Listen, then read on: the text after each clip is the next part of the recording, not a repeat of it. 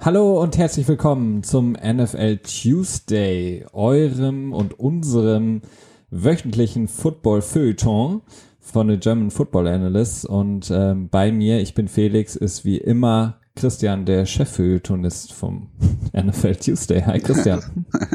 ja, das ist ein schöner Titel. Hi Felix, hallo liebe Zuhörer, wie schön, dass ihr wieder dabei seid.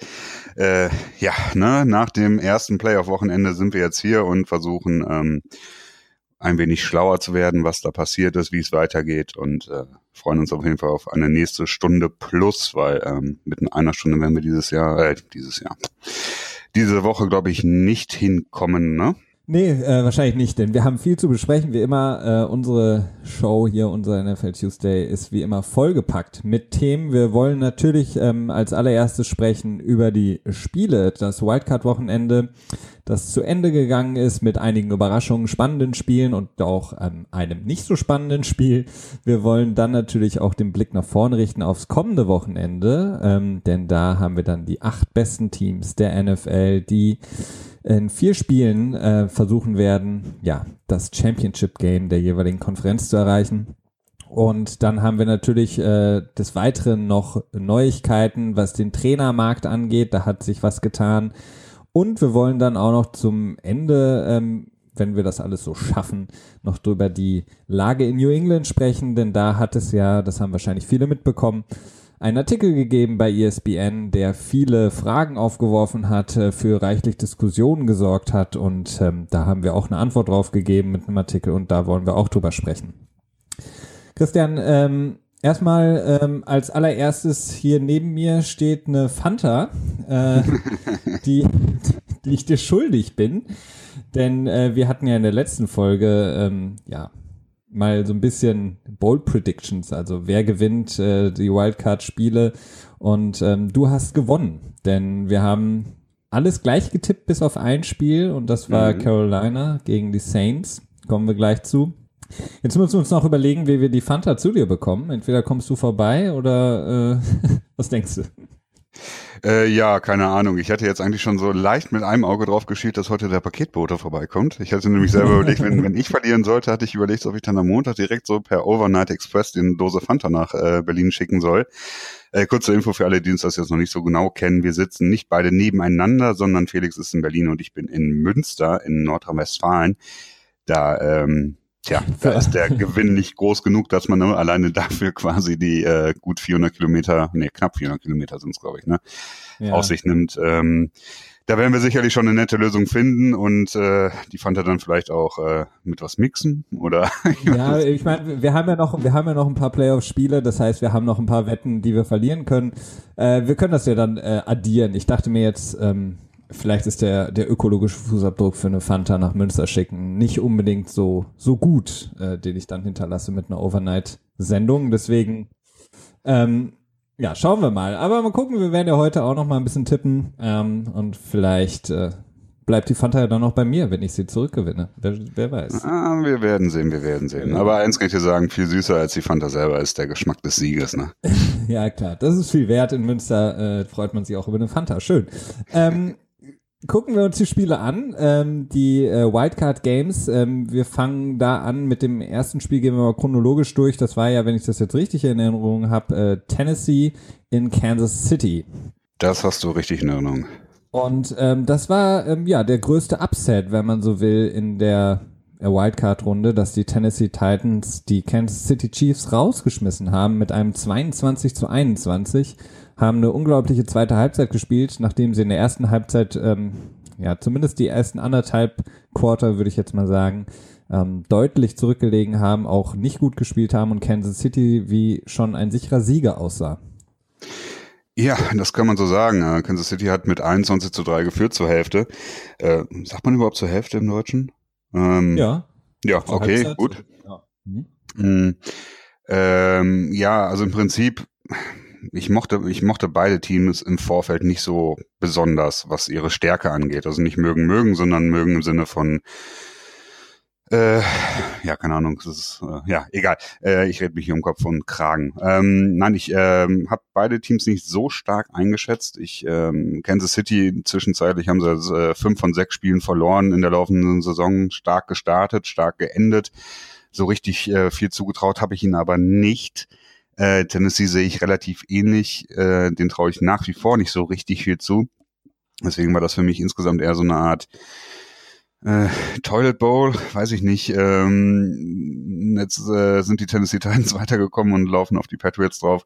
Da sprechen wir dann sicherlich gleich auch nochmal kurz drüber. Aber insgesamt natürlich ein Spiel. Äh, Casey ist unglaublich stark gestartet äh, und dann hat sich Kelsey verletzt, der Tight End, hat eine Gehirnerschütterung bekommen. Ähm, war auch relativ eindeutig. Da kann selbst das Concussion-Protokoll nicht so richtig äh, versagen, wenn man sich das so anschaut. Aber ähm, tja, danach lief nicht mehr viel zusammen. Ne? Also eine Offensive gar nichts mehr und ähm, die Defensive hat dann, beziehungsweise die Titans haben dann Blut geleckt und dann in der zweiten Halbzeit sind sie gut zurück, zurückgekommen. Ne? Ja, auf jeden Fall. Also ich war wirklich, ähm, was ich auch gerade eben schon sagte, nach den ersten Drives der, der Kansas City Chiefs, ich glaube, sie haben den ersten Drive sind sie äh, three and out gegangen und danach ähm, haben sie dann wirklich ihr Spiel gespielt ähm, und vor allen Dingen mit Kelsey, ja, Yards äh, er, ja, erworfen, sehr viele Yards bekommen und dann eben auch die Touchdowns erzielt. Und das sah schon relativ sicher aus. Aber ähm, man muss wirklich den Titans da auch ähm, ja gratulieren. Also, dass sie wirklich drin geblieben sind im Spiel, ähm, dass sie einfach weitergespielt haben, auch eine gute Umstellung gemacht haben in der zweiten Halbzeit, dass sie da auch in der äh, Verteidigung aggressiver waren, was sie natürlich auch konnten, dadurch, dass sie eben nicht mehr Kelsey zu befürchten hatten. Ähm, und ja, dann war es eben, ja, natürlich auch bedingt durch die, durch diesen, ja, etwas glücklichen Touchdown von Marcus Mariota, dem Quarterback, der den eigenen Ball fängt in der Endzone, ähm, nachdem er, ähm, ich glaube, von einem Kansas City äh, Linebacker ähm, ja, geblockt wurde, der Ball, mhm. der, den er in die Endzone werfen wollte fängt ihn dann selber, ähm, springt in die Endzone und das war so ein bisschen so der, der Starter und dann hat, haben sie es eben geschafft mit Derrick Henry, dem, dem Running Back, die Yards zu erzielen, die sie brauchten, um das Spiel dann ähm, zu kontrollieren und vor allen Dingen auch die ähm, Time of Possession, die ja immer so wichtig ist, ähm, zu kontrollieren und ähm, Kansas City da wirklich vom Feld zu halten. Also das fand ich schon sehr beeindruckend, wie sie das gemacht haben. Ja, also beeindruckend war schon. Es war dann zum Ende hin auch doch noch ein spannendes Spiel. Ich hatte zwischenzeitlich echt gedacht, so, oh Mann, ey, in der, in der ersten Hälfte so, ja, das Spiel ist genau das, was ich irgendwie erwartet habe. Äh, ne, irgendwie ist es ganz klar entschieden, überhaupt nicht spannend. Und dann, ja, dreht halt Derrick Henry auf. Du sagtest es schon, ne? Also er hat einen Average von sieben Yards knapp per Lauf gehabt. Das ist schon eine verdammt gute Leistung gewesen. Und Mariota hat auch ein paar äh, äh, entscheidende Scramble zwischendurch gehabt, wie du gerade schon sagtest, okay, das eine, das, der Touchdown war kein Scramble, sondern ähm, ja, ein Touchdown-Pass zu sich selber, ne? Das kam, gab es, glaube ich, auch irgendwie das letzte Mal 1997 oder so. Ich hatte da irgendwie ein Video bei YouTube rausgefunden. Das war auf jeden Fall noch im 4 zu 3 Format, nicht im äh, neuen Breitbildformat. Da merkt man immer schon so, es ist schon ein bisschen länger her. Also ja. schon äh, entscheidendes Spiel. Ähm, ja, und dann ist die Frage, okay, äh, ja, es stellt sich irgendwie so einige Fragen jetzt, ne? Also, oder willst du noch mal kurz aufs Spiel weiter rein? Ja, ich fand ähm, ähm, ganz interessant, ähm, es gab ja dann ähm, der letzte Drive der, der City Titans, der quasi das Ende der Chiefs äh, besiegelt hat, als äh, Derrick Henry dann das nächste First Down erlaufen hat. Ähm, da gab es dann im, im Nachgang ähm, sehr viele Stimmen, die äh, Darrell Reeves, ähm, den oh, ja. Corner, ja. den sie äh, innerhalb der Saison geholt haben, die haben ihn sehr kritisiert, dadurch, dass er ähm, quasi ja nicht getackelt hat, sondern ja, ja den ja den Spiel Ja, der hat so so, so lassen, ne? Alibi geblockt werden quasi, ne? Hat sich nicht so richtig von seinem Block, äh, Block losgerissen. Sah auf jeden Fall schon so aus, als hätte er da zumindest einen, Block, äh, einen Tackle-Versuch unternehmen können, wenn er sich angestrengt hätte. Also das sah schon sehr äh, verdächtig insgesamt aus. Ähm, aber ich habe jetzt heute nämlich, ja, ich habe jetzt heute eine Sache gelesen, die ich gar nicht so so schlecht finde. Also wenn man wenn man das Darrell Reeves unterstellen darf, äh, dann war das verdammt clever, was er gemacht hat, denn ähm, er hat die Situation erkannt, denn er wusste, okay, wenn die Titans jetzt einen First Down bekommen, ist das Spiel so gut wie erledigt. Dann bekommen mhm. wir gar nicht mehr an den Ball. Ähm, wenn man jetzt überlegt, dass Kansas City Henry einfach durchlaufen lässt, ihn den Touchdown erzielen lässt, dann liegt man mit acht Punkten zurück, bekommt den Ball aber mhm. auch nochmal mhm. wieder und hätte dann nochmal selber die, die Chance, äh, mit eigener Kraft einen Touchdown plus äh, Two-Point-Conversion zu erzielen, um das Spiel nochmal zu ähm, egalisieren. Das war so ein bisschen ja. so ein Gedanke, den hatte ich jetzt auch nicht direkt, muss ich äh, zugeben, aber es wäre natürlich keine schlechte Idee gewesen, wenn man ihn hätte einfach durchlaufen lassen. Ja, natürlich, aber ich glaube, die Idee hatte kein Spieler auf dem Feld gehabt und wahrscheinlich auch keiner vom Coaching-Staff. Andy Reid ist jetzt nicht immer so der äh, Meister des äh, situationsabhängigen Footballs. Ne? Also er hat ja gerade was, was Zeitgeschichten angeht und so häufig immer mal Probleme. Äh, wenn das der Fall gewesen wäre, dann hätte er es, glaube ich, schon gesagt selber. Dann hätte er gesagt so, hey, was regt ihr euch auf? Das war meine Idee oder so. Äh, deswegen glaube ich das nicht. Ich glaube eher, dass er da einfach wirklich keinen Bock drauf hatte, das Spiel als verloren gesehen hat. Was man ja auch ganz ehrlich sagen muss, in dem Moment ist es ja auch mehr oder weniger verloren. Ne? Also er hätte dann, wenn er, wenn er ihn getackelt hätte, hätte er dann vielleicht zwei, drei Yards vor der First Down Linie ähm, getackelt und das war, war das nicht sogar First and Ten? Ja, ich glaube schon. Ja, ja. Dann ist das Spiel ja auch quasi vorbei. Also wie groß ist die Chance, dass du in zwei Versuchen drei Yards nicht mit dem Laufspiel überbrücken kannst, ne? In dem Moment. Ne? Und ähm, deswegen, klar, kann ich verstehen, dass man, ne, man sucht dann in solchen Fällen immer einen Sündenbock und dann der Reeves, der als ähm, Legionär quasi mehr oder weniger bekannt ist in der Liga, dass der dann da äh, quasi ja, ausgewählt wird, kann ich auch verstehen, aber schlussendlich, das ist nicht die spielentscheidende Situation gewesen. Korrekt, ja. Und außerdem muss man auch sagen, Darrell Reeves kriegt sein Gehalt ja immer noch von den Jets, deswegen hat er den Kansas City Chiefs nicht so viel zu verdanken. Ja, das stimmt auch. Aber ja, es ist halt eine bittere Niederlage für Kansas City, die jetzt mittlerweile, ich glaube, die letzten, äh, was weiß ich, wie vielen Spiele zu Hause in den Playoffs verloren haben, zehn oder so insgesamt. Andy Reid ist jetzt eins zu vier in den Playoffs, also in den vier Jahren, in denen er da ist. Also viermal hat er es in den Playoffs geschafft und nur einen Sieg dabei geschafft. Ja, und da waren schon so ein paar krasse äh, Niederlagen bei, ne? 28 Punkte Führung gegen die Colts verloren in 2013. Also, ja, das ist nicht so richtig äh, Deswegen ist ja auch ja, deswegen wurde ja auch relativ äh, zeitnah nach dem Ende des Spiels äh, schon über seine Zukunft gesprochen. Ähm, bleibt abzuwarten. Ist auf jeden Fall ja enttäuschend, definitiv. Genau.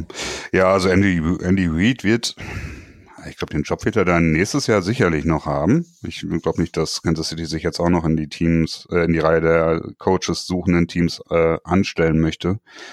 Ähm, dann hat er nochmal ein Jahr Zeit, da was zu äh, beweisen. Genau. Ähm, du hattest gerade angesprochen, den Ausblick. Ähm, ja. Wolltest wahrscheinlich über die Titans äh, sprechen?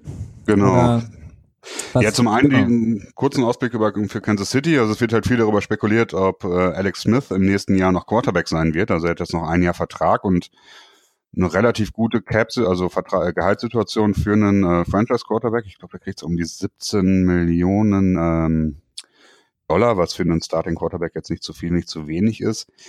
Und sie haben ja äh, Mahomes gedraftet in diesem Jahr an Position 12 und der hat ja doch durchaus für einige schöne Highlights gesorgt. Also ist ja schon ähm, polarisierender Quarterback, beziehungsweise ein begeisternder. Und jetzt ist die Frage, okay, was macht man an ähm, Kansas City Stelle? Ne? Startet man nächstes Jahr mit Mahomes voll durch und tradet nochmal Alex Smith und bekommt dafür entweder nochmal einen Spieler oder ähm, einen Draftpicken holen. Ähm, was macht man da? Also erstmal, ja, was, bekommt man da? Also das ist auch so die Frage. Also ich kann das mir nicht vorstellen, dass er mir jetzt einen Second-Round-Pick einbringen wird. Nee, glaube ich auch nicht. Also ein Second-Rounder wäre schon, glaube ich, okay äh, für Alex Smith. Alles andere wäre deutlich zu viel. Würde ich, glaube ich auch nicht, dass das ein Team bezahlt. Ähm, ich weiß gar nicht, er ist 34 jetzt? Genau, oder ja. ja. Ähm, also 34 ist er im nächsten Jahr. Ja, und ähm, bei Mahomes, ja, also ich verstehe den Hype noch nicht so wirklich. Also er war halt irgendwie so das Preseason-Wunderkind, aber ähm, gut, Preseason ist Preseason. Also ich würde sagen, dass Alex Smith nächstes Jahr in meinen Augen besser noch bei den Kansas City Chiefs spielen sollte und man eben versuchen sollte, mit einer kompletten äh, Vorbereitungsphase jetzt eben ähm, das auskämpfen ja, lässt, äh, in Anführungsstrichen. Mhm. Also Mahomes gegen Alex Smith im, im Trainingcamp äh, und mal gucken, wer gewinnt den Starting Quarterback Job. Ähm, ja, ich wäre eher, also ich tendiere eher dazu, ihn zu traden. Ich finde, du kannst da schon nochmal ein gewisses Value mit erreichen. Du kannst, ähm, ja, ne, man, du würdest so, so ein, so Draft-Pick 45, 50 ungefähr kriegen, ne? Also so, so im, Ober, im oberen Drittel, nee, in der oberen Hälfte der zweiten Runde quasi. Ähm, ja, das wäre schon, ja, aber, hat aber, schon einen gewissen Wert. Die Frage ist halt nur, okay, was kann Mahomes? Und das können wir alle nicht ja, einschätzen. Das ist das natürlich ist das große Problem. Das kann kein Analyst. Wir, wir, sind nicht beim Training, bei jedem Training dabei, äh, können das nicht einschätzen. Und das muss das Coaching, das Coaching-Staff tun. Das, ja. Ähm, und da können wir natürlich nicht reinblicken. Ne? Ja, und außerdem ist es auch so, wenn du Alex Smith wegtradest, äh, du brauchst ja dann auch entweder direkten Quarterback, der auch Mahomes ersetzen könnte, weil du hast immer noch ein Team, äh, das jedes Jahr Playoff-Hoffnungen ähm, hat und mhm. auch zu Recht hat, weil das Team insgesamt ein relativ stabiles Team ist und ich weiß nicht, wie sehr du da äh, sozusagen so ein bisschen Lotterie spielst, wenn du jetzt sagst, okay, wir gehen jetzt mit Mahomes voll auf ähm, Starting Quarterback und dann holen wir uns noch irgendwie einen alternden, äh, weiß ich nicht, TJ Yates oder sowas, ähm, auf den du dich ja auch nicht verlassen kannst, dann, falls Mahomes sich verletzt. Und ähm, wir, wir sehen es bei diesen jungen Quarterbacks, ähm, die Verletzungsgefahr ist einfach deutlich höher, weil sie natürlich beweisen wollen, weil sie den Ball nicht wegwerfen. Wir haben es gesehen bei Deshaun Watson das ist halt, damit kannst du dann deine ge, ge komplette Saison auch ruinieren. Hm. Also deswegen ja, weiß ich nicht. Hast du auch nicht unrecht. Also tendenziell ist es schwierig äh, einzuschätzen. Ähm, ich habe halt nie so richtig viel von Alex Smith gehalten. Das habe ich jetzt, glaube ich, auch schon ein paar Mal hier im Podcast gesagt. Also wobei man es auch mal relativ sehen muss. Also ich halte ihn ganz schon für einen guten Quarterback. Also ist definitiv einer der 16 Besten in der Liga. Äh, aber nicht unbedingt viel mehr. Und ähm, wahrscheinlich kommt da mal eine starke Äußerung dazu, dann wahrscheinlich auch so ein bisschen daher, dass er halt von vielen so hoch dann angesiedelt wird. Und äh, aber ja, äh, man wird sehen, was daraus passiert. Da stehen auf jeden Fall wie bei jedem Team so richtig viele Off-Season-Fragezeichen. Ähm, das ist ja nicht nur vereinzelt mal bei Teams so, dass es da große Themen gibt. Also eigentlich hat jedes Team ein großes Thema, mindestens, um das es dann in der Off-Season geht. Und äh, da werden wir uns dann in einem guten Monat ja, in einem guten Monat drum kümmern, ne? Genau, also alle, die uns jetzt hören, die uns auch hoffentlich schon abonniert haben, ihr seid da genau, ähm, werdet ihr perfekt aufgefangen von uns, denn darüber werden wir natürlich sprechen, über all die Personalfragen und Entscheidungen hier ähm, bei uns im Podcast. Ähm, du hast gerade angesprochen, äh, vielleicht nur ein kurzer Ausblick, äh, damit wir noch die anderen Spiele äh, besprechen können was können wir erwarten, Tennessee gegen New England? Was, oder stelle ich die Frage mal so, was muss Tennessee machen, um den absoluten Upset zu, Upset zu schaffen und die New England Patriots rauszuwerfen? Laufen. Ähm, auch wenn die Patriots zum Ende der Saison, ich glaube im letzten Spiel hatten sie eine ziemlich gute Laufverteidigung äh, aufstellen können, aber die ganze Saison über hatten sie unglaublich äh, starke Probleme mit der Laufverteidigung und das ist durchaus auch wohl eine Stärke von Tennessee der Exotic Smash, Smash Mouth Football, den äh, sie zu äh, laufen pflegen, ja, zu spielen pflegen. Äh, das ist ein, ein Faktor, den ich sehen kann, womit sie gegen die Patriots gewinnen können. Allerdings ist es schwierig, weil dann kann man sich keine Fehler erlauben. Da muss halt jeder Drive quasi mit Punkten, Punkten enden, wenn man die, die Drive-Anzahl generell reduziert. Das ist das eine. Das andere, Mariota ist einigermaßen mobil äh, in Anführungsstrichen. Und ähm, wir haben gesehen bei den Patriots, dass sie in der, in der Zonenverteidigung, Zonenpassverteidigung durchaus Probleme haben in der Saison. Also das hatten sie häufiger gehabt, dass es da Abstimmungsschwierigkeiten gab.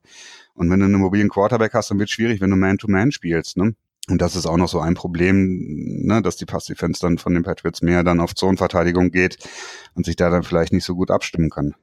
Ja, das ist auf jeden Fall, ja, ist ein guter Punkt. Ähm, Lass uns direkt mal äh, weitergehen zum, zum nächsten Wildcard-Spiel. Was war am, war am vergangenen Samstag? Und zwar nachts waren das die Atlanta Falcons, die die Los Angeles Rams zu Hause besiegt haben mit 26 zu 13.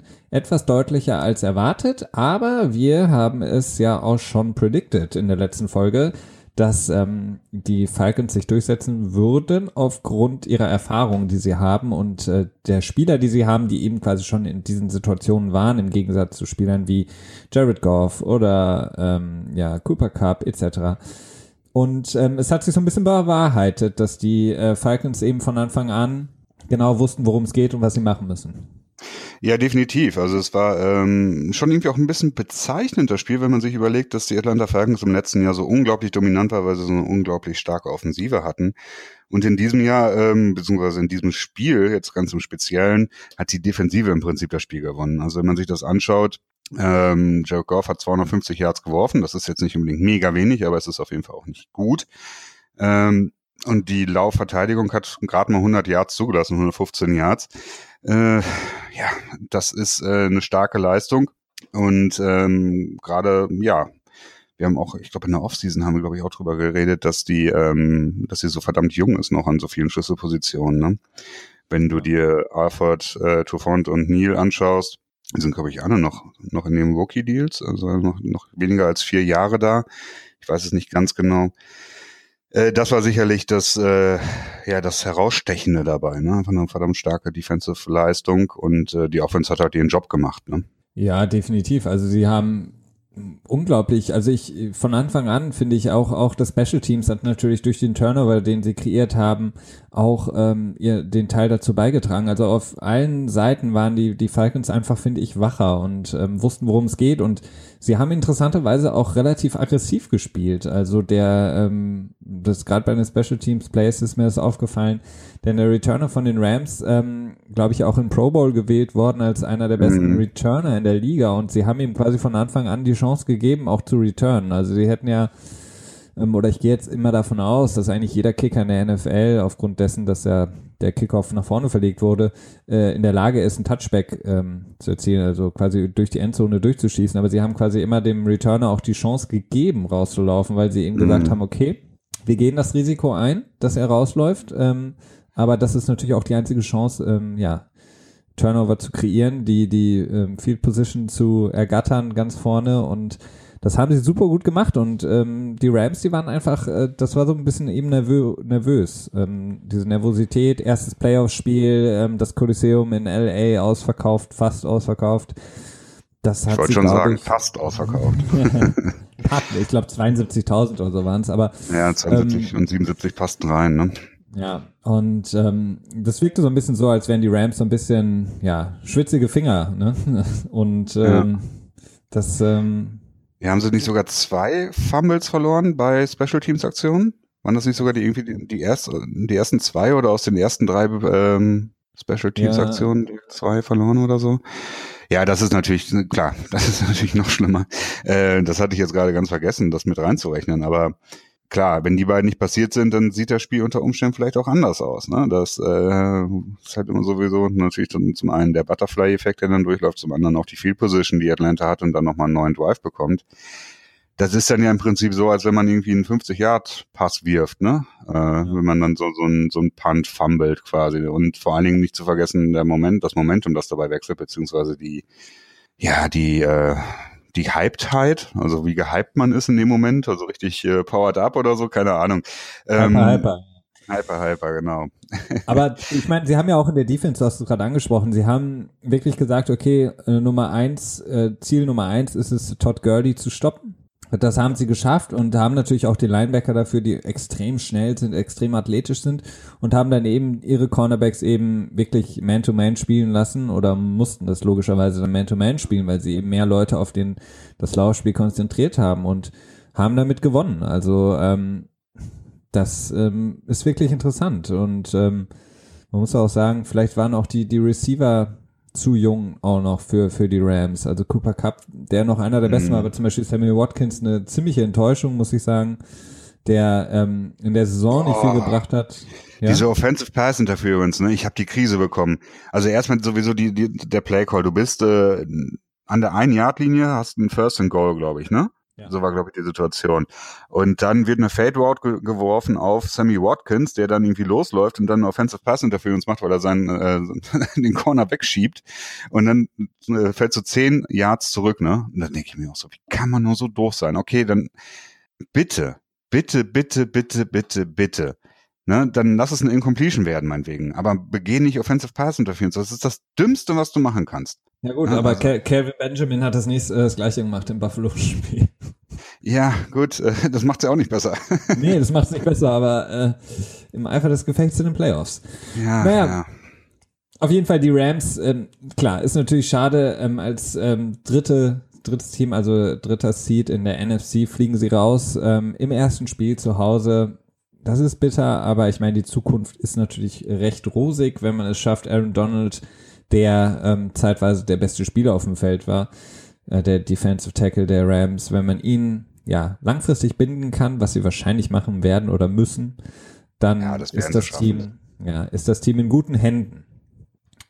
Jetzt, ja, das kann man so sagen. Also die Aussicht insgesamt ist schon guter. Ähm, man kann sich jetzt in Ruhe dann eine Fanbase aufbauen in LA und auch wirklich dann vielleicht auch mal so ein Homefield Advantage quasi überhaupt erstmal schaffen, weil, naja, ich weiß nicht, ob sie überhaupt mal ein Spiel ausverkauft hatten.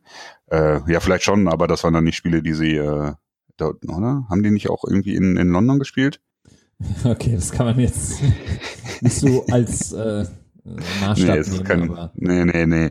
Aber es ist halt schwierig. Ähm, erstmal eine Fanbase aufbauen, dass du auch wirklich auch dann den Vorteil mal hast, dass du Fans hast, die laut sind quasi und dem Gegner auch mal Schwierigkeiten bereiten, wenn sie in der Offensive sind. Ähm, Aaron Donald werden sie auf jeden Fall halten. Den kann man nicht gehen lassen, der wird einen äh, verdammt dicken Vertrag bekommen, ähnlich wie in Damakin zu, denke ich mal, um die 20 Millionen, ich weiß es nicht. Ist es jetzt ein zweites Jahr oder ein drittes gewesen? Ich meine, es ist das dritte Jahr jetzt. Dann ist er sowieso noch zwei Jahre unter Vertrag bei den. Ähm, ja, aber ich meine, du musst, du musst ihn jetzt die Saison eigentlich irgendwie ein bisschen zufriedenstellen, weil der hat ja jetzt vor dieser Saison schon ähm, ausgesetzt sozusagen die die Vorbereitung auch und hat da sich mokiert, dass er noch keinen neuen Ach so, Vertrag das ist, hat. Das war sein viertes Jahr. Stimmt. Und der spielt nächstes Jahr unter der Option. Also im nächsten Jahr kriegt er dann sieben Millionen. Aber das hat mich jetzt, das verwundert mich, aber ich dachte, er wäre noch ein bisschen äh, jünger. Ähm, ja, da werden sie auf jeden Fall, ja, ich kann mir gut vorstellen, das wird einer der ersten Verträge sein, wahrscheinlich diese, die, die sie in dieser Offseason angehen werden. Ja. Jetzt, ähm, ja, Atlanta ähm, da durch eine Runde weiter in der Divisional Round und wird da auf die Philadelphia Eagles treffen. Und das Ganze ist, glaube ich, Sonntagabend. Nee, Samstag. Äh, Sam Samstagabend, du hast recht. Genau. Ja. Das erste Spiel sogar am Samstag, ne? Genau, das erste Spiel, ja. ja. In Philly gegen Nick Foles und die Philadelphia Eagles. Ähm, gehen wir weiter. Das, ähm, das dritte Spiel der äh, Wildcard-Runde, das war der Besuch der Buffalo Bills in Jacksonville. Und das Spiel ist 10 zu 3 ausgegangen für Jacksonville. Man muss wirklich sagen, das Spiel als Fan, als Zuschauer oder Zuschauerin, ähm, man hat's überlebt, so irgendwie. Ne? Also. Und man war froh, als es vorbei war. Ähm, ja, es ist wahr, es ist eine Katastrophe. Also dieses, dieses Spiel war wirklich ähm, das Beispiel dafür, warum die Playoffs nicht erweitert werden dürfen. Es gibt ja jedes Jahr eine Offseason dann wieder die Diskussion, machen wir dann doch nochmal ein Playoff-Spiel mehr. Das heißt, der zweite äh, Seed spielt dann auch nochmal mit in den Playoffs und man macht noch ein siebtes Wildcard-Team da rein, beziehungsweise ein drittes Wildcard-Team. Äh, bitte nicht. Äh, man hat es irgendwie jedes Jahr, dass, dass man so, so Begegnungen hat, wie diese jetzt, wo man sich einfach denkt, so, okay, wieso ist das ein Playoff-Spiel? Ne?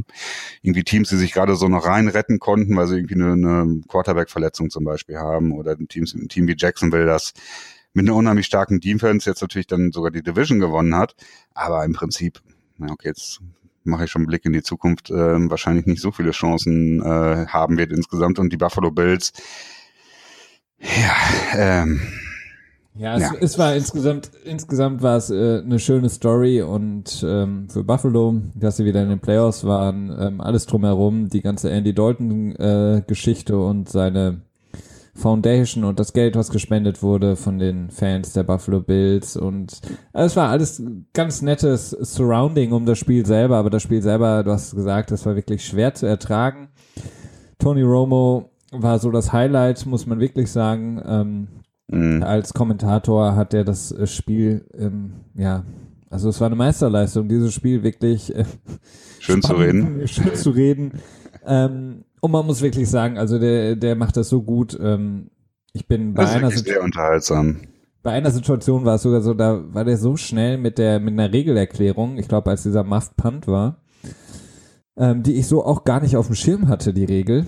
Mm, und er war da spot on ähm, dabei und also wirklich macht Spaß, da Tony Romo. Was, welche Situation war das? Ich glaube, das war die Situation, äh, der Ball wurde gepantet, ähm, das ähm, Receiving, also das Team, das den Ball dann empfängt, ähm, hat, glaube ich, einen Faircatch äh, signalisiert. Ähm, Ach so, ja, ja. Hm, dann ist er den Ball gegangen und dann hat das äh, pantende Team den Ball quasi berührt, der war aber noch live und dann hätte quasi das der Empfänger, also der Passempfänger, also das Receiving Team hätte quasi den Ball aufnehmen können und dann hätten sie ihn nicht mehr fummeln können. Das heißt, selbst wenn sie ihn gefummelt hätten, der Ball wäre in ihren Reihen geblieben. Mhm. Das war so, das hatte ich so auch nicht mehr auf dem Schirm. Ich weil ich hatte es mal irgendwann äh, schon mal gesehen in einem Spiel, aber ja, hatte es nicht mehr auf dem Schirm. Also auch wieder ein kleines Learning. Ja, ich fand es inzwischen ganz lustig, dass, ähm, weiß nicht, als Blake Bortles dann ungefähr den vierten schrecklich unakkuraten Pass geworfen hat. Und ähm, Jim Nance ist das, glaube ich, mit ihm, der, in, der ja. das mhm. Play-by-Play macht, ne? Und äh, die die ganze Zeit darüber geredet haben, dass der Wind ja äh, gerade da in diese Richtung so ein bisschen äh, stärker ist und dass deswegen die Bälle so äh, off Target sind, also quasi nicht äh, akkurat landen. Da habe ich mir gedacht, okay, Leute, ihr gebt euch echt alle Mühe, Black Bortles irgendwie so äh, den letzten Benefit of the Doubt, of Doubt zu geben, den man ihm noch so geben kann. Ja, vor allem, das war so, das war so ein Drei-Yard-Pass, glaube ich, zum, ja. zum Running Back. Ja, also, oder ich, zum Tight End oder Running Back oder so. Ja, das war schon, äh, war echt, äh, das ist schon unterhaltsam. Also, das war so ungefähr aus fünf Yards Entfernung hat er den Ball so zwei Yards äh, neben ihn geworfen. das war schon, äh, ja, war. Ja, war, hat eine starke Wiese gebrät, äh, Prise geweht, so. ja, jetzt, jetzt, jetzt müssen sie nach Pittsburgh. Heinz Field, ähm, alle sprechen natürlich von dem Regular Season Game, was da gelaufen ist, als Big Ben seine fünf Interceptions geworfen mhm. hat, als Big Ben erzählt hat, ja okay, vielleicht bringe ich es einfach nicht mehr, vielleicht bin ich einfach schlecht und vielleicht sollte ich die, die Karriere direkt beenden.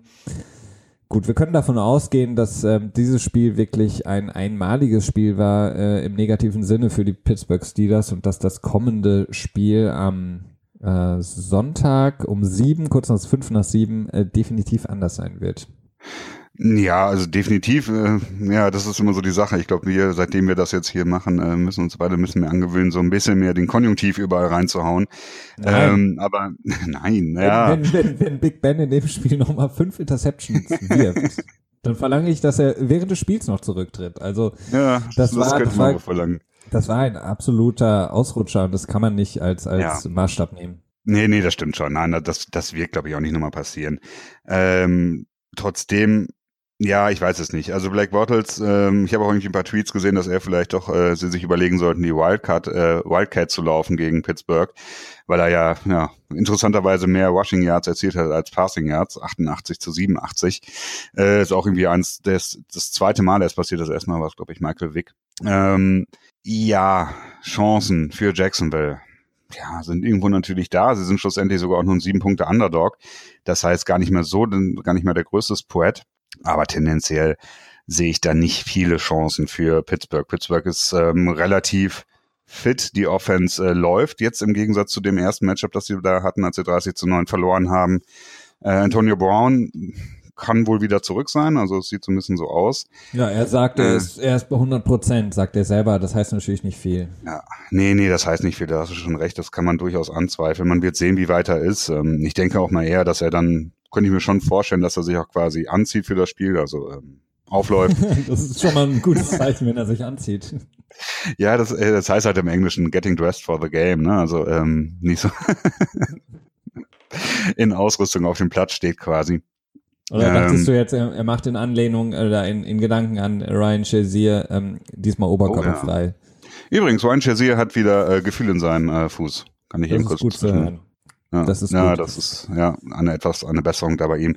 Ja, wir also kommen ja gleich noch zum sein. Tippen. Wir kommen ja gleich noch zum Tippen. Lass uns äh, das letzte äh, Wildcard-Spiel äh, noch angucken, denn das war ja wirklich das Interessanteste. Das war auch das, wo ich falsch lag, ähm, denn ich hatte gesagt, dass die Carolina Panthers die New Orleans Saints zu Hause besiegen werden. Ist nicht der Fall gewesen. Äh, New Orleans gewinnt 31 zu 26, wenn auch ähm, ja am Ende haarscharf, muss man sagen. Ja, es gab ja viel Kontroversen um den letzten Drive von Carolina. Ähm, Gerade das Intentional Grounding wurde ja angemäkelt. Ich habe es mir jetzt, ich habe mir nur, ich glaube, zwei, dreimal von der ähm, im Spiel quasi angeguckt, zurückges zurückgespult, ob Cam Newton quasi noch in der äh, in der Pocket war. Und da bin ich zum Schluss gekommen, okay, er war noch wohl drin. So, das war so meine, meine Einschätzung. Ähm, hat so, die Leute, Twitter, die Twitter-Sphere ist auch so ein bisschen zwiegespalten da. Ähm, aber generell kann man sagen, Cam Newton hat ein verdammt gutes Spiel gemacht, insgesamt. Äh, das hätte ich jetzt auch gar nicht so von ihm eigentlich so in der Art erwartet. Das hat mich schon ein bisschen positiv überrascht. Aber ähm, die Defense von, ähm, ja, nee, worauf, worauf wollte ich hinaus? Ähm, ähm, ähm, es gab zwei Spring du mal. Ja. Also na, ich, ich, ich bin so ein bisschen, also ich will mich jetzt nicht selbst loben, obwohl ich das falsch getippt habe, aber äh, dass Cam Newton besser spielen würde als in den beiden vorangegangenen Spielen in der regulären Spielzeit, davon war ich jetzt einfach mal ausgegangen, weil der natürlich auch ein Spieler ist, der in diesen Momenten in den Playoffs äh, auswärts nochmal so ein bisschen einen Tacken zulegen kann. Ich war auch wirklich überrascht, dass die Carolina Panthers es doch so gut geschafft haben, das Laufspiel der Saints ähm, auszuschalten, wo ja alle gesagt haben, das ist die Stärke der Saints diese Saison, das ist wieder so, wie sie damals den Super Bowl gewonnen haben mit dem starken Laufspiel. Ähm, das war, das fand ich wirklich erstaunlich. Aber was genauso erstaunlich war, dass, dass die Saints einfach gesagt haben, mit, oder mit dem Gameplan in das Spiel gegangen sind, dass sie gesagt haben, okay, die, die Panthers, die werden einfach versuchen, unser Laufspiel zu eliminieren. Das heißt, wir werden einfach vom ersten, von der ersten Sekunde an alles in Drew Brees Hände legen und er hat einfach, wie man so schön sagt, delivered. Also er hat wirklich ähm, perfekt gespielt. Ähm, Tom, Michael Thomas ähm, als junger Receiver. Ah ja, und den habe ich mir auch ein bisschen äh, der hat mich wirklich nachhaltig beeindruckt. Also auch schon in der Saison ist er mir zwei, dreimal richtig stark aufgefallen. Ähm, der ist echt. Ich glaube, äh, ich glaube, der war auch in den Top 5, der, was Receiving Yards angeht, diese Saison. Ähm, mhm. Er ist wirklich extrem stark, aber nichtsdestotrotz muss man natürlich auch sagen, Carolina ist drin geblieben. Die Defense ist, hat sich ein bisschen gefangen in der zweiten Halbzeit, als sie es dann auch mal schaffen konnten, Drew Brees zu stoppen. Ich war überrascht, dass sie es nicht geschafft haben, mehr Druck auszuüben, weil ich eigentlich gedacht hatte, dass der Pass Rush deutlich besser ist. Ähm, ja, das, das war so ein bisschen das Manko, finde ich, weil sie hätten in der ersten Halbzeit das eine oder andere Three and Out gebraucht, die Defense der, Panthers, um das Spiel früher so ein bisschen ja eng zu halten.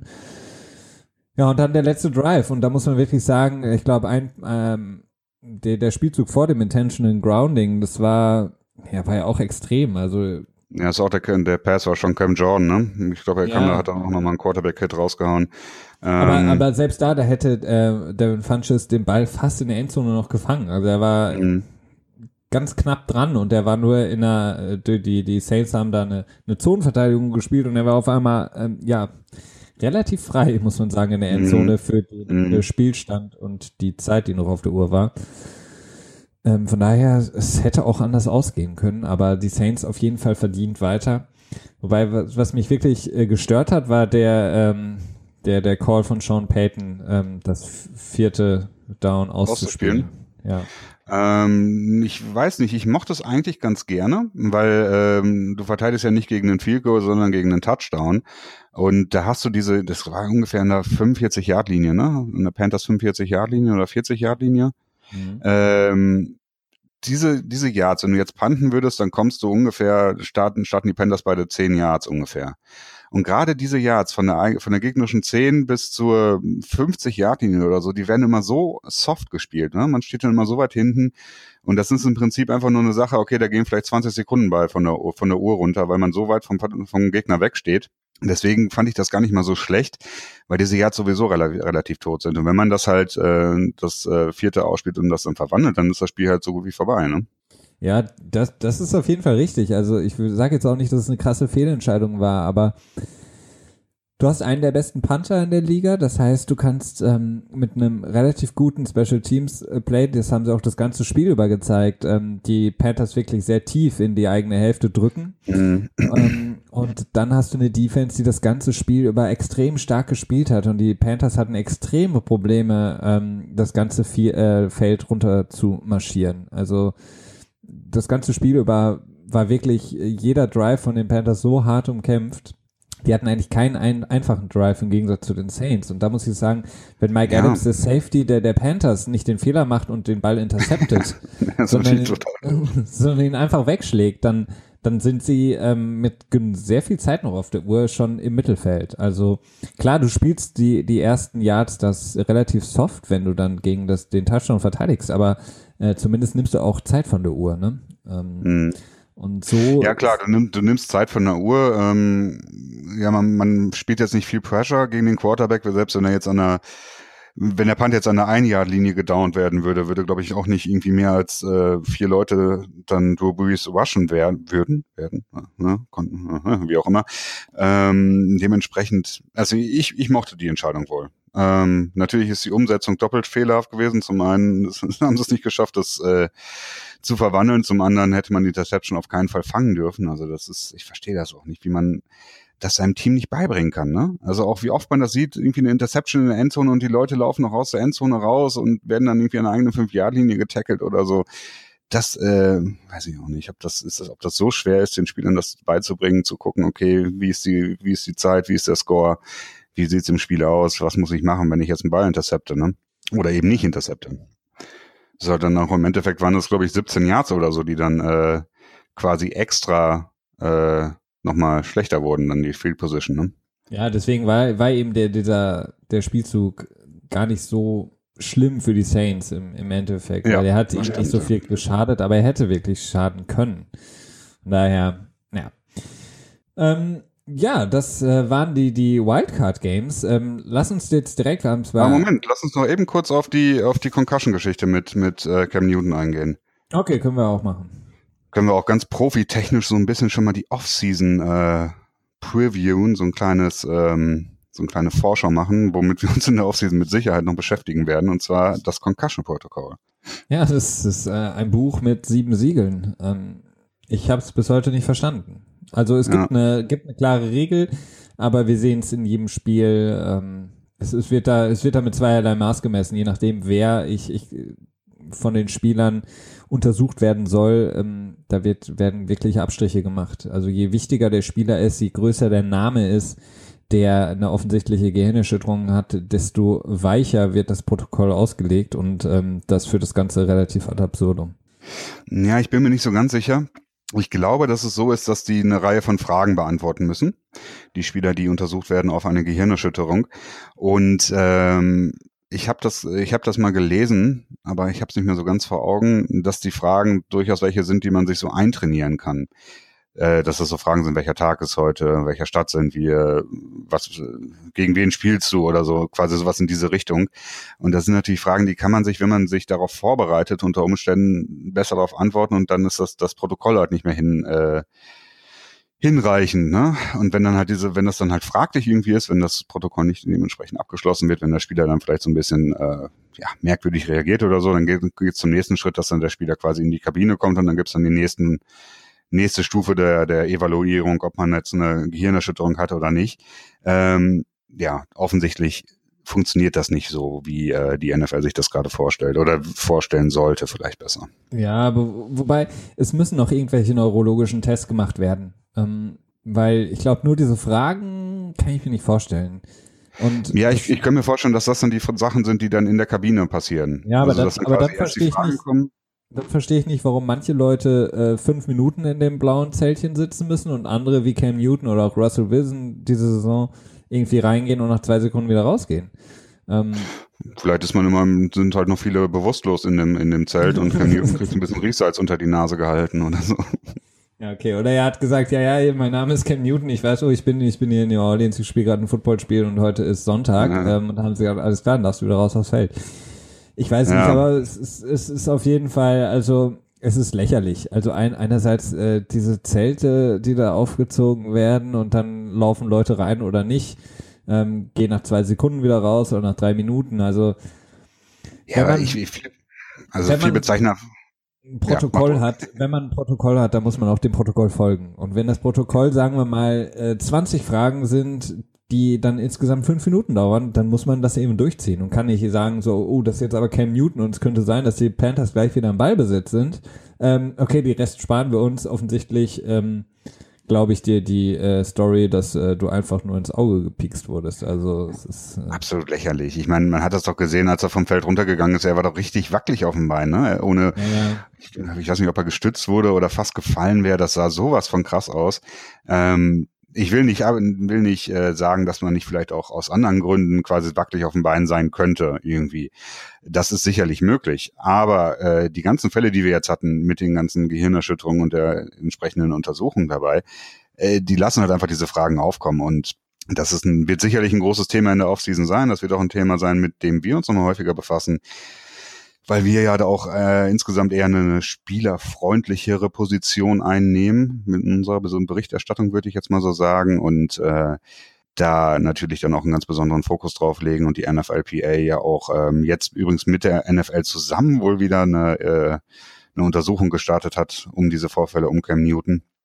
Also damit werden wir uns noch ein bisschen länger befassen dürfen. Ja, definitiv. Also wie gesagt, das, ähm, ich finde es ähm, Quatsch. Also bei, du hast vollkommen recht, bei Cam Newton, man hat es gesehen, dass er irgendwie so ein bisschen dizzy war. Also der war nicht gut. Also er hat sich dann ja auch nochmal hingekniet am Rand, ähm, beziehungsweise auf allen Vieren, weil er offensichtlich es nicht mehr geschafft hat, auf zwei Beinen zu stehen. Und ähm, das passiert nicht, wenn dir jemand mit dem Finger ins Auge oder dein Visor dann irgendwie, keine Ahnung, du eine Augenverletzung hast. Also das, das macht überhaupt keinen Sinn und ähm, ja.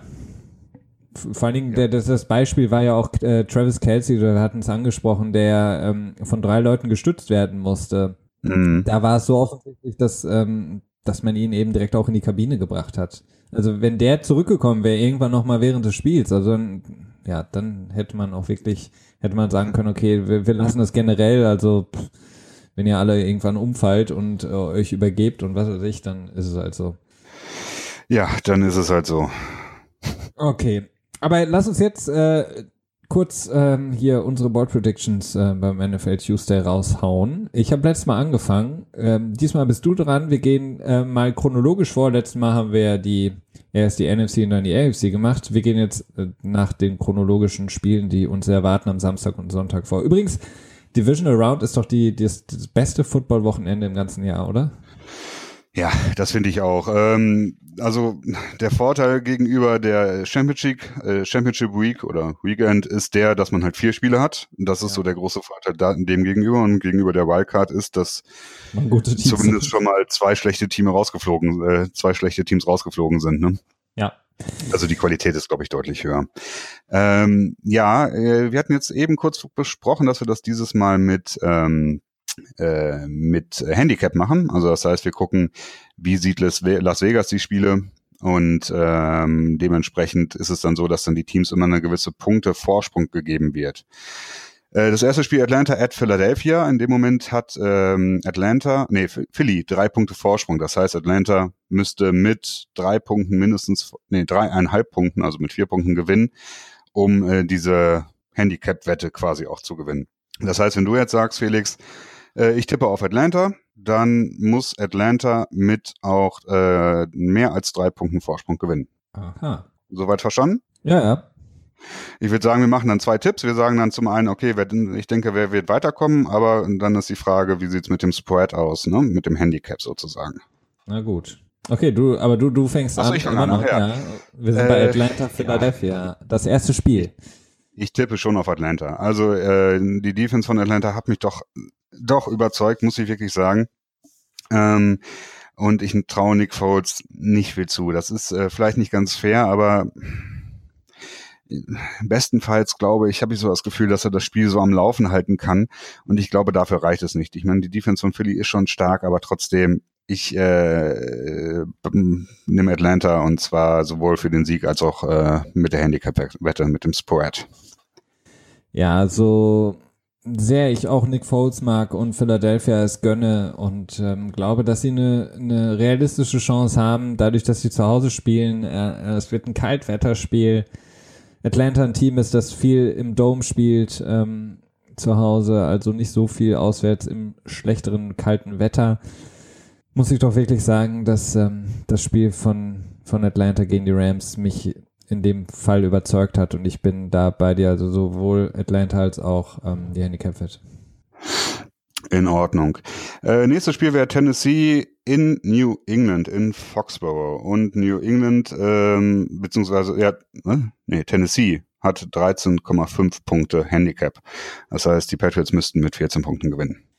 Oder ja, ich tippe hier auf New England ähm, und ähm, ich glaube, dass New England mit ähm, vielleicht sogar noch mehr Punkten gewinnen wird. Also definitiv. Mhm. Ich tippe auch auf New England. Ähm, ich habe das, ich habe zwei Probleme mit Tennessee, also mit einem Sieg von Tennessee. Zum einen in den letzten, jetzt muss mal kurz schauen, was habe ich mir geschrieben. In den letzten vier Aufeinandertreffen zwischen Tennessee und New England äh, sind die Spiele im Schnitt mit 42 zu 13 für New England ausgegangen. Das ist jetzt vielleicht nicht unbedingt repräsentativ für Marcus Mariota, aber generell, ja, äh, ist es schwierig. Das ist das eine. Und die andere Sache ist die Geschichte um Mike Mulaki, der ja schon quasi, wo schon in den Medien darüber spekuliert wurde, ob er gefeuert wird, wenn er in, der Play in den Playoffs nicht gewinnt. Jetzt hat er nach dem Playoff-Spiel quasi eine Rückversicherung von den Besitzern bekommen, von beziehungsweise von der äh, ausführenden Besitzerin, glaube ich. Ähm, und er hat selber gesagt, wie, ja, dass es schon irgendwie so an ihm, an ihm auch genagt hat, ne? Dass er gesagt hat, so, okay, was soll das hier? Und weil es meine Familie beeinflusst, beeinflusst es quasi auch mich. Ähm, ich glaube, die haben genug mit sich selbst zu kämpfen und haben, denken nicht wirklich selber dran, dass sie eine großartige Chance haben. Dementsprechend bin ich dabei in New England. Mit den Punkten bin ich mir aber nicht so sicher.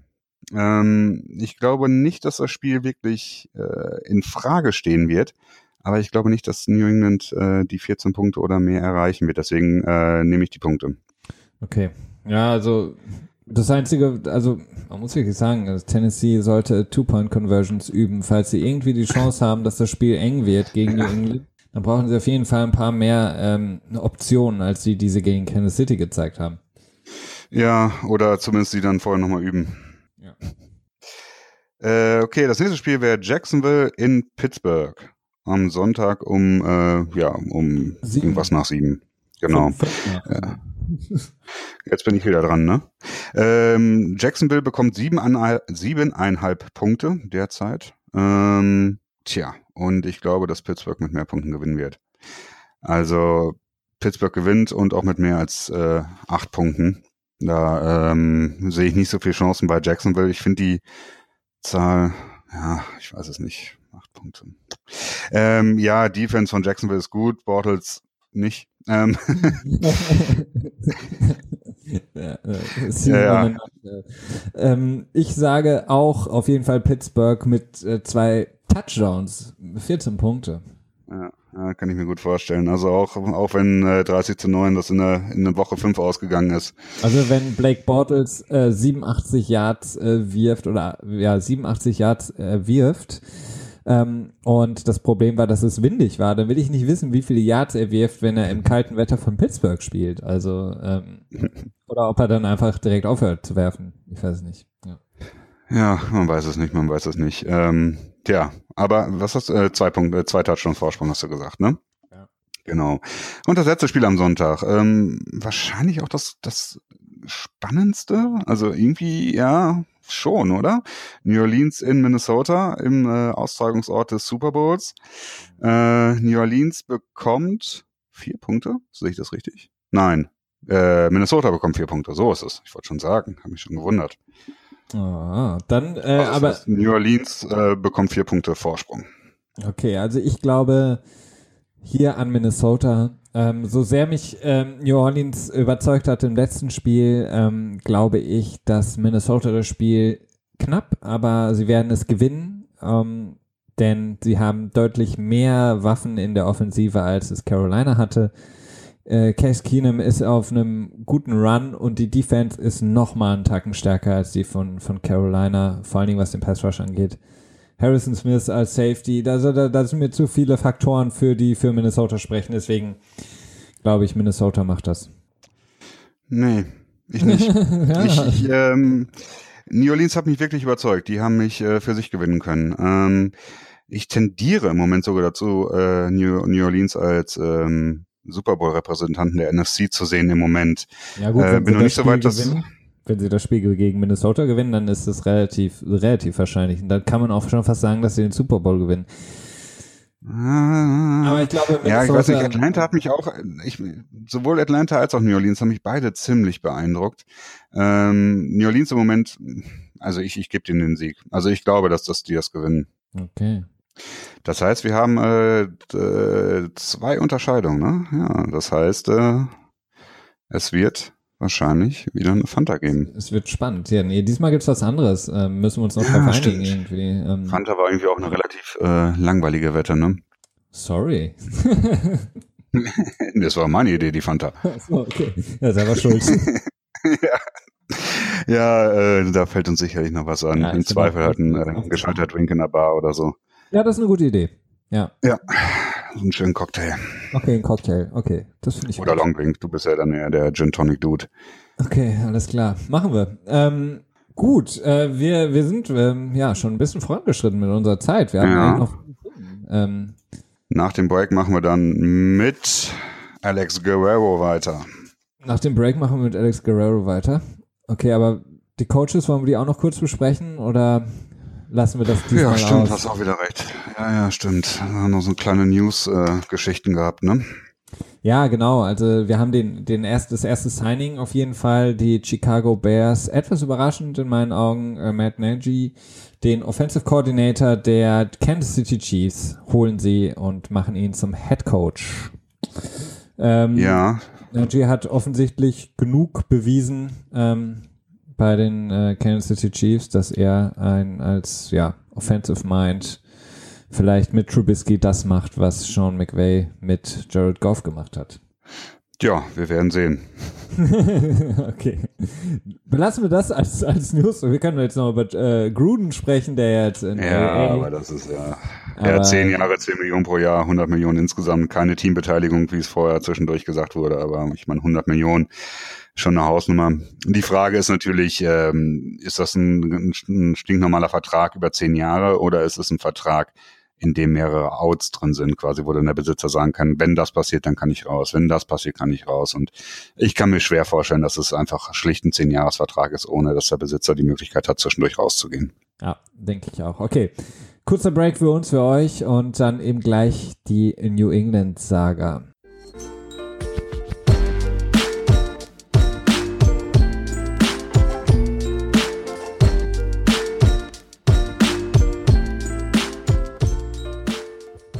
So, last but not least wollen wir noch über das Thema der Woche sprechen, abseits ähm, aller Playoff-Spiele, die wir hatten und haben werden. Ist das bestimmende Thema in der NFL momentan auf jeden Fall eine Story von ESPN, die ausnahmsweise mal nichts mit Lavar Ball und seinen äh, Söhnen zu tun hatte, die er nach Litauen, die er nach Litauen ja, verfrachtet hatte, um da Basketball zu spielen, sondern es ging um das Ende oder das prognostizierte Ende der New England Patriot äh, ja, Dynasty, wenn man so will. Also die, das Triumvirat äh, Robert Kraft, äh, Bill Belichick, der Head Coach und Tom Brady.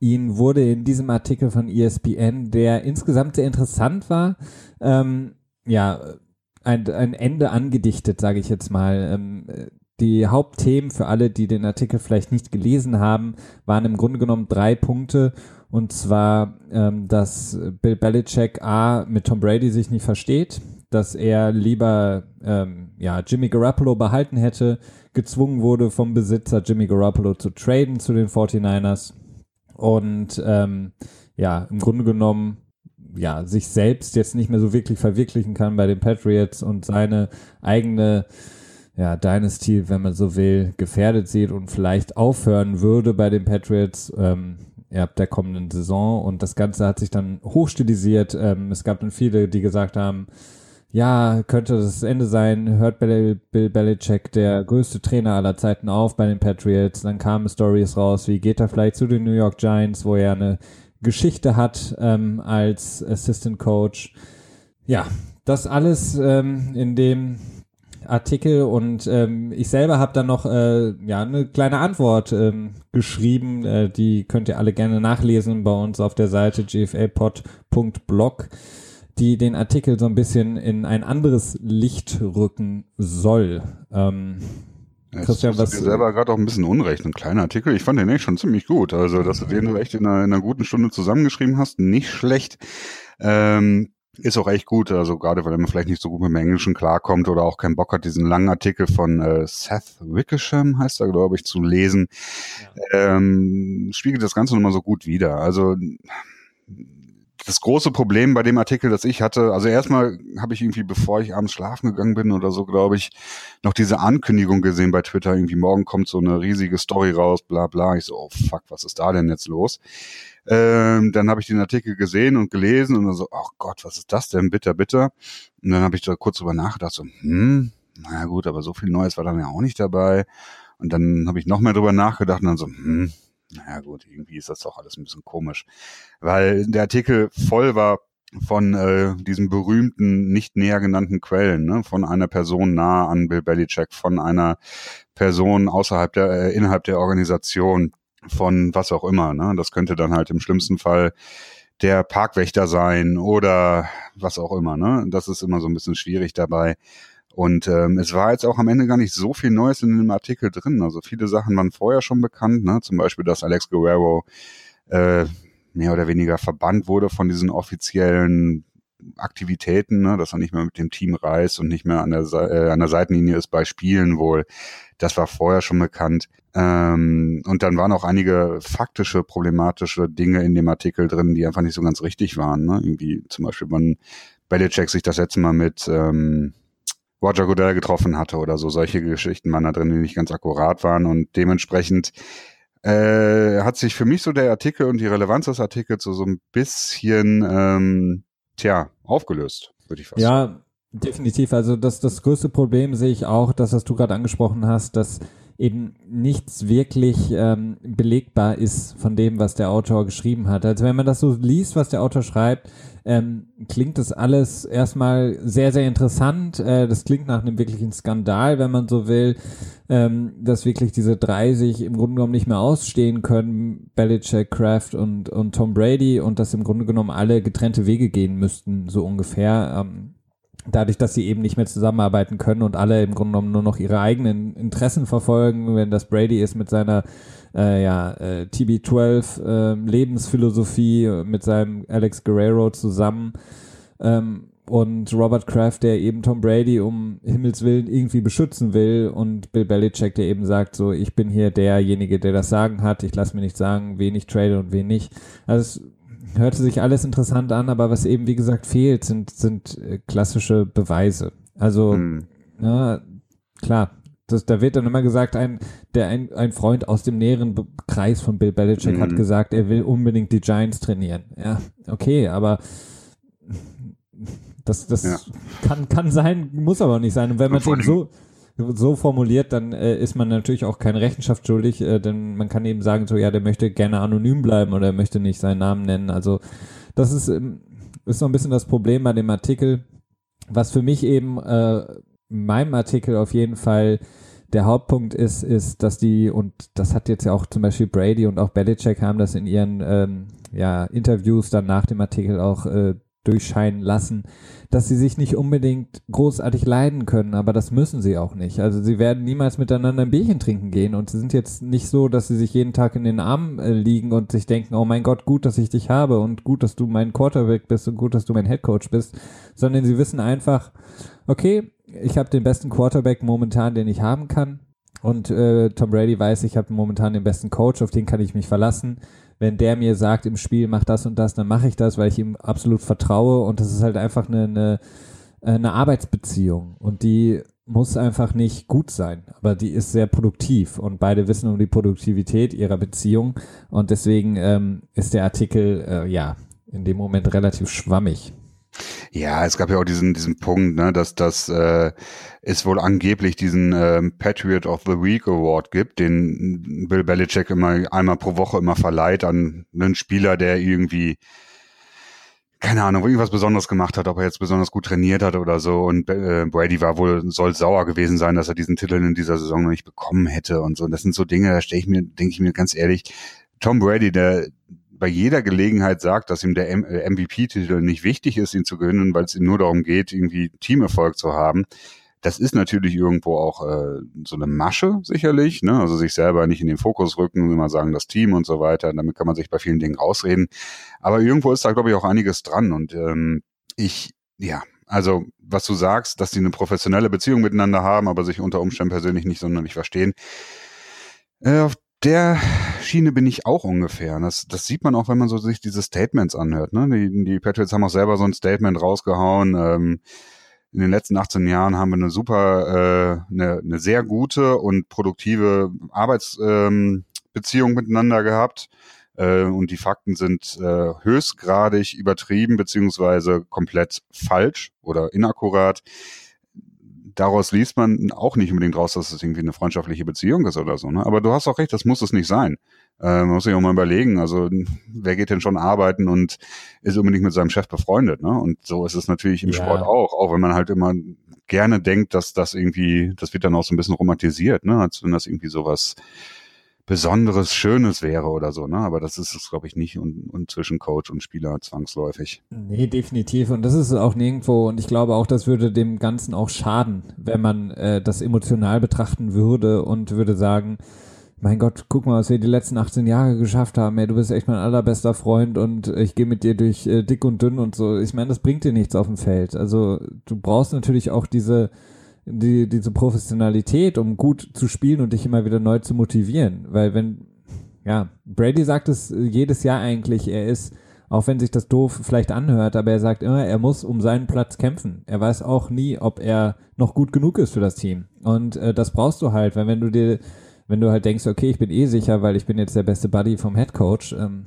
das äh, ist nicht förderlich. Und es ist natürlich immer so im Sport, gerade bei Mannschaftssportarten wird es natürlich immer sehr, sehr glorifiziert und man versucht natürlich den Fans zu vermitteln, ähm, dass es da eine unglaublich tolle Beziehung gibt zwischen Trainer, Spieler, Spielern untereinander und Fans und alle sind sich extrem nah und so. Ähm, aber das ist natürlich total naiv zu denken. Also ich glaube, im Fußball, das ist ja irgendwie, ich glaube, Dortmund zum Beispiel, die mit echter Liebe und so werben, das ist natürlich totaler Quatsch. Also die, die Spieler äh, haben da eine Arbeitsbeziehung und genauso hat der Trainer eine Arbeitsbeziehung und ähm, die kann jederzeit aufgelöst werden. Aber interessant sind natürlich auch die, ähm, natürlich dann die, die Verschwörungstheorien, die da mitkommen. Also ich hatte eine lustige Sache gelesen, ähm, äh, Bezug nehmend auf diesen Artikel, da schreibt jemand, dass Bill Belichick dann ja gezwungen wurde, Jimmy Garoppolo zu traden. Und mhm. ihm wurde wohl von den Cleveland Browns ja angeblich ein First-Round-Pick angeboten, aber er hat gesagt, dann nein, ich trade die jetzt zu den San Francisco 49ers, denn das ist das einzige Team, für das Tom Brady jemals spielen könnte, wenn er bei den wenn er bei den Patriots aufhört. Und wenn ich da jetzt Garoppolo hintrade, dann holen die sich nicht mehr Brady. Also das ist dann ganz schön, so diese Kettenreaktion, die dann entsteht und dann wird noch mehr und noch mehr drum herum, äh, ja, ja, entwickelt an irgendwelchen verschwörungstheoretischen Theorien, Ansätzen. Ja. Also sehr spannend. Also wir können davon ausgehen, ähm, dass alle so weiterspielen werden in der kommenden Saison logischerweise und auch, ich glaube, darüber hinaus. Also ja, Belichick hat doch selber noch gesagt in einem Interview, dass er im nächsten Jahr für die Patriots noch äh, weiter trainieren wird. Äh, Brady ähnliche Dinge gesagt. Ähm, nun kann man natürlich auch sagen, okay, es ist klar, dass sie das sagen, das ist das typische äh, Patriot Way, dass man da halt irgendwie den Medien nichts zu sagt. Ähm, aber es sind halt schon so ein paar Probleme da. Also zum einen finde ich halt diesen Trade von ähm, Jimmy Garoppolo zu den 49ers, der ist schon so ein bisschen komisch, weil es halt einfach nur ein Second-Round-Pick war. Ne? Es gibt halt zum einen die Theorie, okay, äh, die Cleveland Browns hatten irgendwie mehr geboten, irgendwie einen First-Rounder und ich weiß es nicht, vielleicht noch ein Second Rounder dabei oder so, was natürlich deutlich mehr Wert hat. Ähm, und die Reaktion darauf ist dann die, dass Belichick sagt, okay, ich möchte den nicht zu den Cleveland Browns schicken, weil ich habe keine Ahnung, ob er im nächsten Jahr dann noch unter Vertrag steht. Und das Schlimmste, was mir passieren kann, ist, wenn dann äh, auf einmal Jimmy Garoppolo in der AFC East bei den Jets, Bills oder Dolphins unter Vertrag steht und mir ich, ich ihn jedes Jahr zweimal treffen muss quasi. Äh, ja, irgendwo ist das schon ein valider Gedanke, aber irgendwo ist er auch komisch, ne? Weil ich mir einfach denke, Okay. Ähm, aber nee. insgesamt, insgesamt, insgesamt ist der, der Garoppolo-Trade ähm, für mich ähm, nicht so behaftet, ähm, beziehungsweise auch nicht schwer zu verstehen. Also Bill Belichick ist, auch wenn er manchmal nicht so tut, als würde er ähm, auf ähm, Stats etc. sehr viel Wert legen, ähm, ist er natürlich jemand, der auch ganz analytisch denkt und er kann nur das bewerten, was er kennt oder was er schon mal gesehen hat. Und daraus, das ist ja so sein Mantra, ähm, daraus besser werden. Und Tom Brady ist 40 und er wusste einfach vor der Saison nicht, okay, ich hatte das noch nie und wir hatten das generell in der Liga erst zwei, drei Mal, dass quasi ein Quarterback dieses Alter hat. Das heißt, ich brauche diese Versicherung mit Jimmy Garoppolo, solange es geht. Und als er dann eben gesehen mhm. hat, okay, Brady spielt diese Saison komplett durch. Ähm, ab und zu setzt er mal ein Training aus, aber sonst ist er mal da und spielt verdammt gut. Da hat er gesehen, okay, dann kann ich jetzt das als Grundlage nehmen, dass er das auch im nächsten Jahr macht, weil dass er jetzt im nächsten Jahr dann deutlich schlechter spielt, ist nicht anzunehmen. Das heißt, ähm, er hat ihn, sieht ihn und kann das bewerten und kann sagen, okay, du hast mich überzeugt, auch mit 40 bist du in der Lage, das zu spielen okay, ich bleib bei dir und äh, die, die Vertragssituation mit Jimmy Garoppolo hat halt einfach nicht gepasst, äh, insofern als dass er Jimmy Garoppolo A, mehr Geld haben wollte und B, ähm, auch spielen wollte und das heißt, er hat es quasi so lange ausgereizt, wie es ging und musste ihn dann schlussendlich abgeben, um ihm, ja, ihn ja nicht ziehen zu lassen, ähm, mhm. ohne irgendwas zu bekommen. Ja, das, das ähm, sehe ich schon so ein bisschen ähnlich so. Also man konnte es halt wirklich so lange ausnutzen, wie es ging.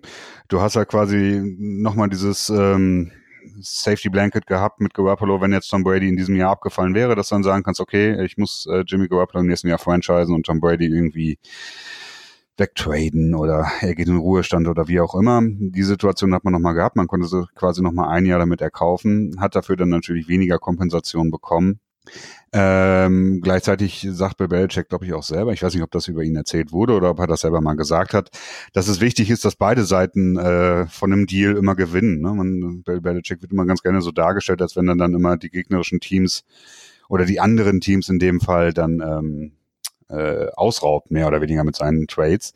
Ähm, aber er sagt, okay, es ist wichtig, dass beide Seiten äh, mit dem Deal zufrieden sind, weil wenn ich das irgendwie so oft irgendwie andere Teams irgendwie verarsche, dann tradet später mit mir keiner mehr. Ne?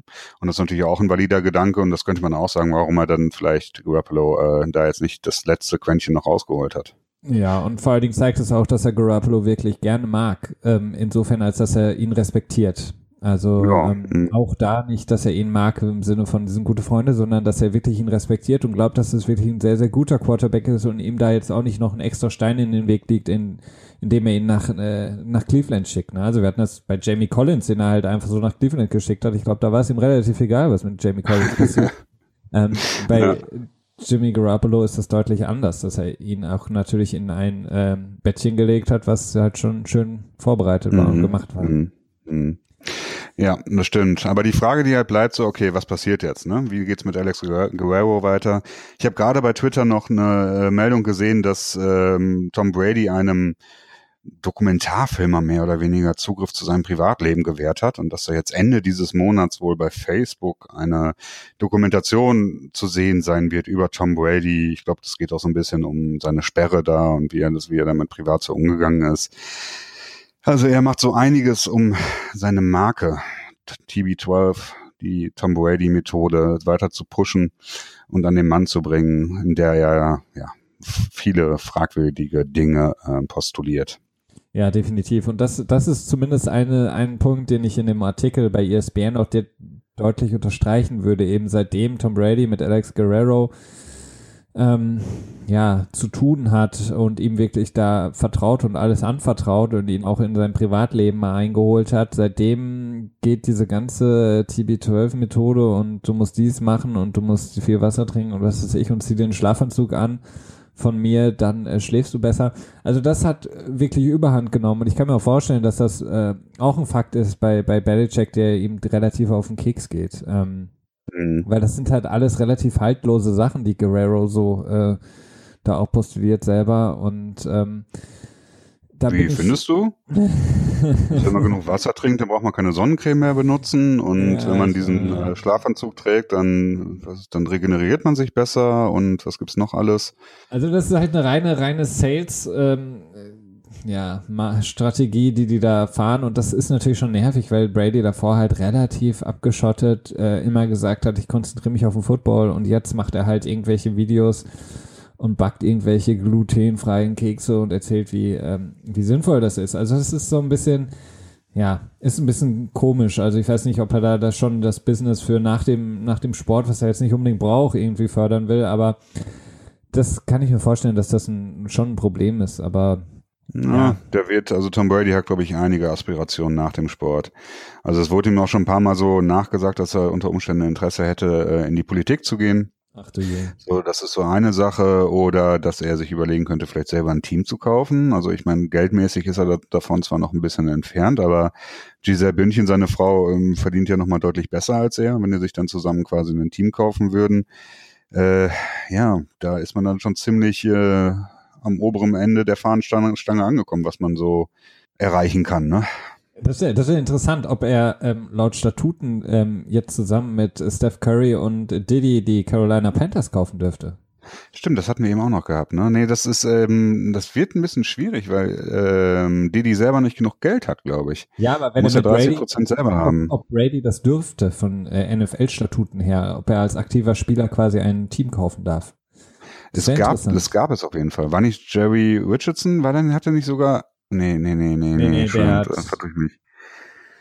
Ähm, also es gab ich meine, ich hätte noch irgendwas gelesen, aber ich komme nicht mehr drauf. Also L. Davis war auch ein Spieler, aber der hat ähm, das Team auch danach erst geholt. Also sie waren alle nicht mehr aktiv. Aber okay, okay andere Story. Ähm, ja, ja, stimmt. Wir schweifen ab. Wir schweifen ab. Ähm, ja, also ich glaube, die, die, die ähm, Dynasty da, die wird noch weiter äh, Bestand haben. Die werden die nächsten Jahre auch zusammenspielen. Und ich kann mir wirklich vorstellen, dass alle zusammen, also abgesehen jetzt von Robert Kraft, ähm, in den Ruhestand gehen, sprich Belichick und Brady. Ja, das ist gut möglich, wobei das, glaube ich, auch nicht unbedingt wichtig ist. Ne? Im Zweifel spielt Brady in zehn Jahren immer noch da. Bill Belichick ist in den Ruhestand gegangen und seine beiden Söhne sind die Coaches von Tom Brady. Ne? Das kann ja auch durchaus noch passieren.